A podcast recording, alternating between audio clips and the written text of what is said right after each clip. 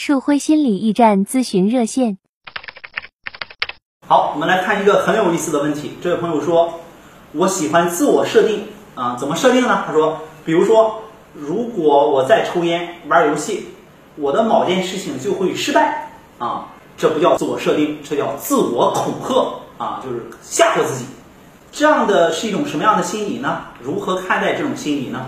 啊，首先我们来说，这是一种什么样的心理？呃，我想我不以专业的术语去界定，我们怎么去讨论会更有价值呢？就是说，这种方式会对我们产生怎样的影响？这样讨论，我觉得可能会对我们更有利一些。就如果你总是自己吓唬自己呀，呃，可能就会呈现出两种极端。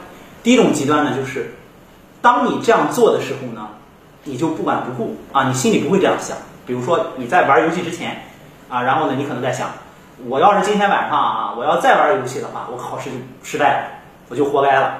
但是呢，到了晚上呢，你会不由自主的又玩上游戏了。当玩上游戏的时候呢，你也不会这样想，就玩完再说，先痛快完再说。啊，大家看，就是我们这样的想法，自我恐吓也好，自己吓唬自己也好，这种想法对我们的改变是没有任何好处的，而且。它会进入一种强迫性的状态，也就是说，不断的在玩完之后自责，不断的在玩的时候呢不管不顾啊，有可能不知不觉你的玩的这个时候呢，这个时间就延长了，你会越来越兴奋的，玩完之后呢，你会越来越后悔，这两种方式都是在攻击自己啊。为什么在攻击自己呢？因为这两种方式呢，呈现的是一种关系模式，就是一方面呢，有一个我们说叫内在的父母。他在吓唬你，你不该这样做，他在控制着你，他在管着你。另一方面呢，就是一个内在的小孩嘛，我就要玩，我就要玩，是这种状态。所以这种心态呢，当然是需要去调整。那就是说，我们接下来需要怎么调整呢？我们要判断几个方面。第一，你的这种状态有多久了？你现在多大了？啊，你这种状态出现的这个频率是多高？我们去了解这些信息。然后第二，你的这种状态给你带来的现实当中的影响是什么？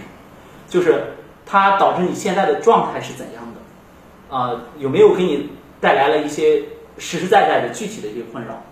然后第三，我们需要做的是什么呢？就是去重新梳理我们自己啊，比如说我用这种状态究竟是做给谁看的？我究竟在满足我自己的一些怎样的需要？这个可能就要靠一些相对来讲专业的这种疏导，类似去做心理咨询啊，然后转移注意力啊。什么叫转移注意力呢？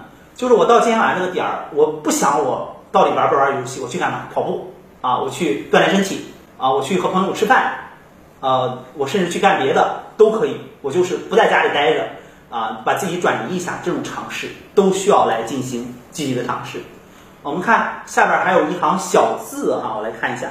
他说：以学生为例，考完试后，如果抛硬币啊，正面。走路第五个遇到女生，然后期末考试就能考第一啊，这是一种自己跟自己开玩笑啊，这个和上一个是两种不同的概念啊，自己跟自己开玩笑呢，安慰一下自己呢，玩一玩呢，我觉得都无所谓。但是上一种需要注意的是，你这不是说一个说自我设定，你这是一个自己对自己的这种恐吓，用恐吓的方法想达到改变的目的太难了，而且那样付出代价太大了，我们需要去调整。啊，希望这个回答也可以帮到我们这位朋友。大家可以加微信幺五八八八六九二八九来提出您的问题，或者关注我们的微信公众号“舒慧心理站”，我们一起来学习心理学的相关知识。我是心理咨询师督导师树慧，下期再见。